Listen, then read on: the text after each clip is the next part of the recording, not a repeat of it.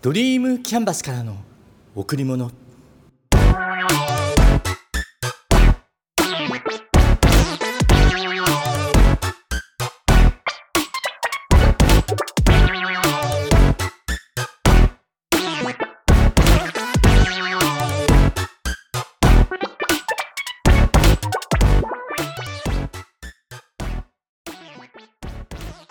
皆さんこんにちは。ドリームキャンバスの竹内義之です。今年も今日が最終日。12月31日大晦日です。ポッドキャストを聞いていただいている皆様今年も本当にありがとうございました。新型コロナ感染が拡大してから生活行動考え方などが大きく変化しました。日本で最初に感染者が確認されたのが2020年1月15日っていうからもうすぐ3年が経ちます、うん、この3年間で人と人とのコミュニケーション大きく変わりましたよね。そしてそれに伴ってお金の使い方も変わりました。もちろん働き方も大きく変わっています。まず挙げられるのは人と会う機会が減った、うん、特に飲み会が減りましたよね。また付き合う人を選ぶようになったなんて話もよく聞きます。これからどんな世の中へ向かっていくのか。個人的には人とのつながりってものすごく大切に思っているから。希薄な人間関係でなくて愛を感じる人間関係を増やしていきたい。今月のテーマ会を立ち上げました。ここから入ります。ハートドリームっていう学びの会を立ち上げました。そしてついに先日会員の募集を開始しました。今までいろんな学びをしてきていろんな会に所属してきて最終的にここに来たんだなって感じです。30年ぐらい前に縛られるのが嫌でもっと自分の考えで仕事をしたくてプライムという会社を立ち上げました。その時と似ている感じ。自分の考える学びの会を作ってそこに参加する人たちと切磋琢磨し合う。縛られるのではなく生き生きと会を楽しみたい。ここで少しだけ宣伝させていただきます。事業者起業家の上質な空間ハートドリーム会のテーマは愛夢。今この時です。会の目的は3つ。1つ目異業種の事業主またはそのスタッフがリアルの場でつながることにより既存ビジネスから新たなビジネスを創造する2つ目会員相互の協力体制を築き互いのビジネスを発展させる3つ目継続的な学びにより人として事業者として成長する。そして入会の条件。1つ目。学ぶことが好きな方。自己成長を望む方であること。2つ目。群馬県で事業を行う事業者。群馬県にて起業準備中の方。またはハートドリームで真剣に学びたいと思う方であること。3つ目。既存会員より当会への入会案内を受けた方であること。以上の目的そして入会の条件を掲げさせていただきました。で何をするのですよね。オンラインのサービスとオフラインのサービスを提供します。まずオフラインのサービス。月1回第4土曜日に定例会を開催します。リアルな学びの場です。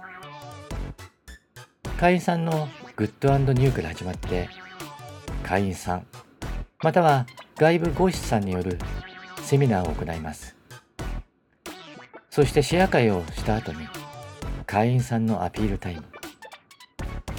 毎回23人の会員さんに自社のビジネスをご紹介いただきます、うん、それで1時間半程度その後は懇親会。お酒を飲みながらプライベートな話を交えてつながりを深くしていきます。そしてオンラインサービス。パソコンやスマホからアクセスできる会員専用のオンラインサロンを構築します、うん、オンラインサロンでは会員さんのプロフィール。プロフィール写真と文書で伝えるのもよし。動画によって伝えるのもよし。そしてオンライン講座もサロン内に用意します、うん、毎月開催する定例会のセミナー。この内容も録画してストックしていきます。いつでもどこでも学ぶことができる。そんな上質な学びの環境を用意していきます。ハートドリーム皆さんもぜひ。そして私たちとつながりましょう。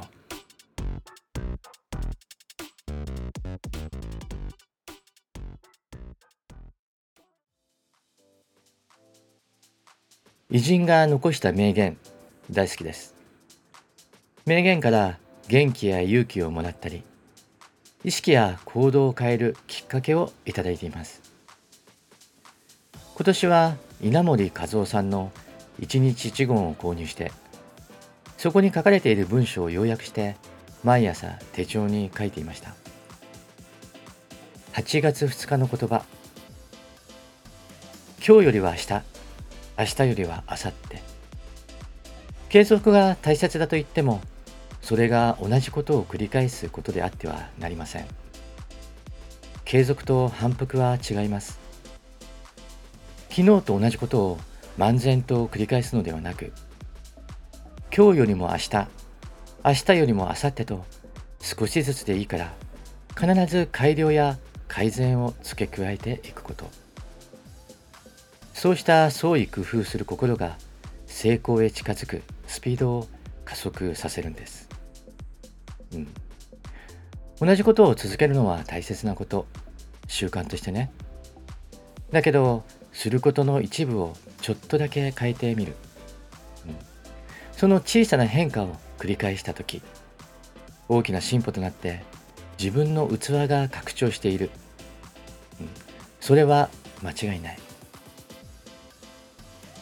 11月19日の言葉逆境はチャンス。逆境とは自分自身を見つめ直し成長させてくれるまたとないチャンスなのだ。逆境をネガティブに捉えて悲嘆にくれるのではなく志をより堅固にしてくれる格好の機会と捉えて完全と立ち向かうべきだ試練を通してこそ志は成就する。うん。ですよね。新しいことを始めるには、その一歩を踏み出すために大きな力が必要となります。それを覚悟と呼ぶのかもしれない。人生の中では追い風もあれば向かい風もある。追い風の時にはその風を利用してうまく流れに乗る。向かい風の時は自分を成長させるチャンスなんだそう捉えて立ち向かう、うん、逆境こそ自分を成長させるチャンスなんですよね来年。実際は明日からですが毎朝手帳に要約する本を決めました。森晋三さんの運命を開く365の金言。1日フライングしますね。1月1日真の覚悟。人間は真に覚悟を決めたらそこから新しい知恵が働いて八方塞がりと思ったところから一度の結露が開けてくるものです、うん、やっぱ覚悟なんですね。決めるということはそれに見合った覚悟が必要となる。覚悟を決めれば知恵が働きダメだと思ったことを可能にするための方法が絶対に見つかる。反対にその覚悟がないともう無理だとか諦めが出てしまう。諦めた時点ですでにそのことは終わったということ。失敗したですよね。だから事の大小ではなく覚悟を持って臨む。これ大切ですよね。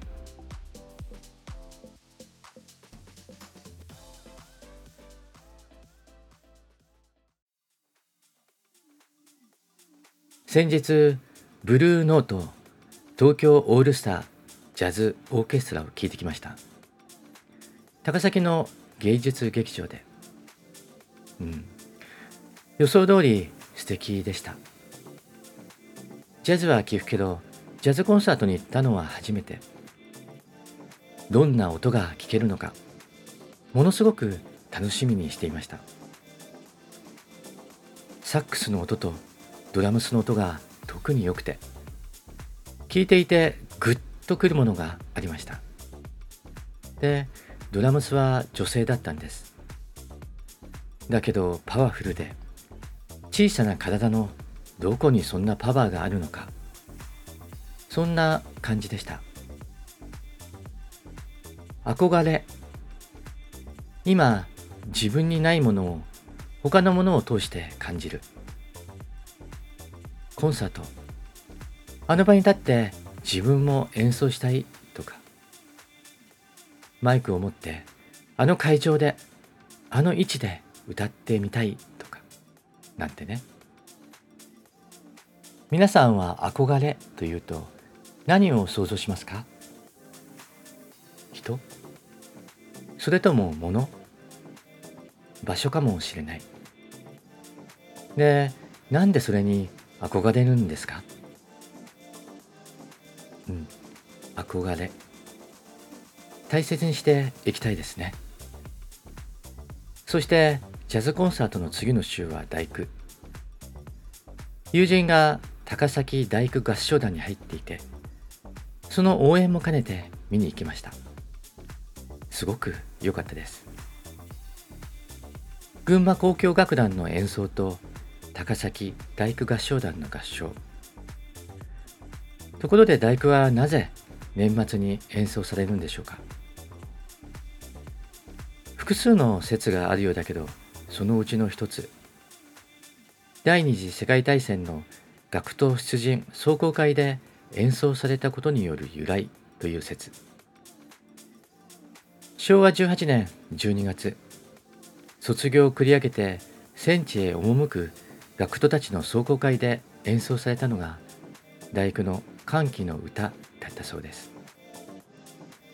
戦後生還した学生たちが亡くなった仲間の追悼のために12月に再び大工を演奏したとも言われています。まあ細かいことはわからないですが大工を聴いていると今年ももう終わりだなって感じます。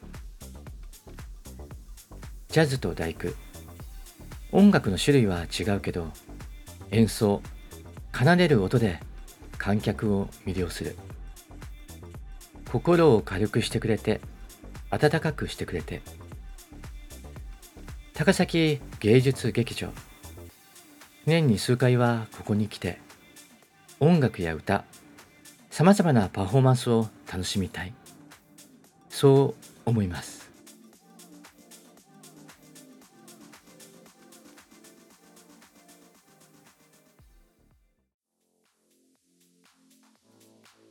通はとか一般的にはとかよく使っていました。まあ今もたまに使ってしまうことあるけど。でも普通なんてなくてそれは自分にとっての普通。だからそれを人に押し付けない。そう意識して言葉を選んでいます。だけどね自分にとっての基本って大切だと思うんです。人に押し付けるんでなくあくまでの自分のベースのね。で基本は書き換えるもの。気づきや学びから自分にとっての基本をアップデートし続ける。朝起きて何をするか。夜寝る前に何をするか。人に会った時どんな挨拶をするのか。人と別れる時どんな言葉をかけるのか。仕事の前にどんな事前準備をするのか。スケジュールは何を基準に決めるのか。基本を決めておく。人物状況理想価値観。私が決めている基本をいくつか挙げてみますね。お金を追わない。もちろん生活するためにお金は必要。だけど損得を考えたりするよりもすべきことを考える。そうすればきっと必要に応じてお金が来てくれる。めんどくさいからやらないのではなくやりたくないからやらない。うん。たとえめんどくさいことでもそれをやることで状況が変わるなら絶対すべき。当たり前のことだけど人に何かをしてもらったらありがとう。感謝を伝える。するのが当たり前なんて決して思わずやってくれてありがとう。人に接するときは愛を持って接する。そして人に優しくする。迷った時悩んだ時は苦労する方を選ぶ。そうすればより自分にとって得られることが多くなる。強い人に従うのではなく自分の価値観を信じて思う通りに動く。また弱い人の手助けをする。まあこんな感じかな。一昨年ぐらいだったかな。自分の基本を書き出してみるってお正月に設定しました。自分の基本を作ることでぶれない自分を作り上げるって決めて。だけどねいつの間にか止まってしまいました。来年はもう一度これにチャレンジしようかな。基本ノートを作るってことに。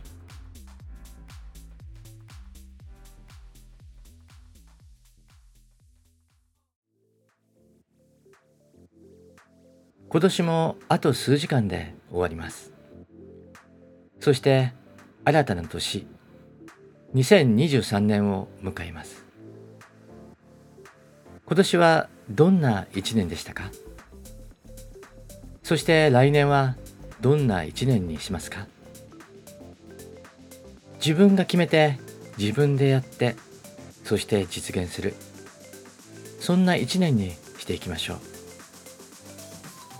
今月の名言。最後に自分の生涯を顧みて自らが生まれてこうなったことは意味があると考えられるように今日を生きることである。日野原茂明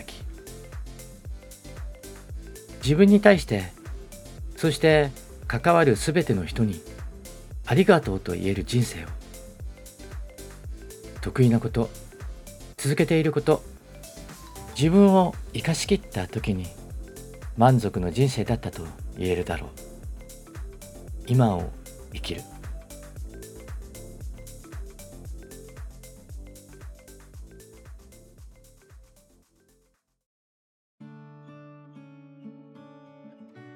あなたにとってかけがえのないもの。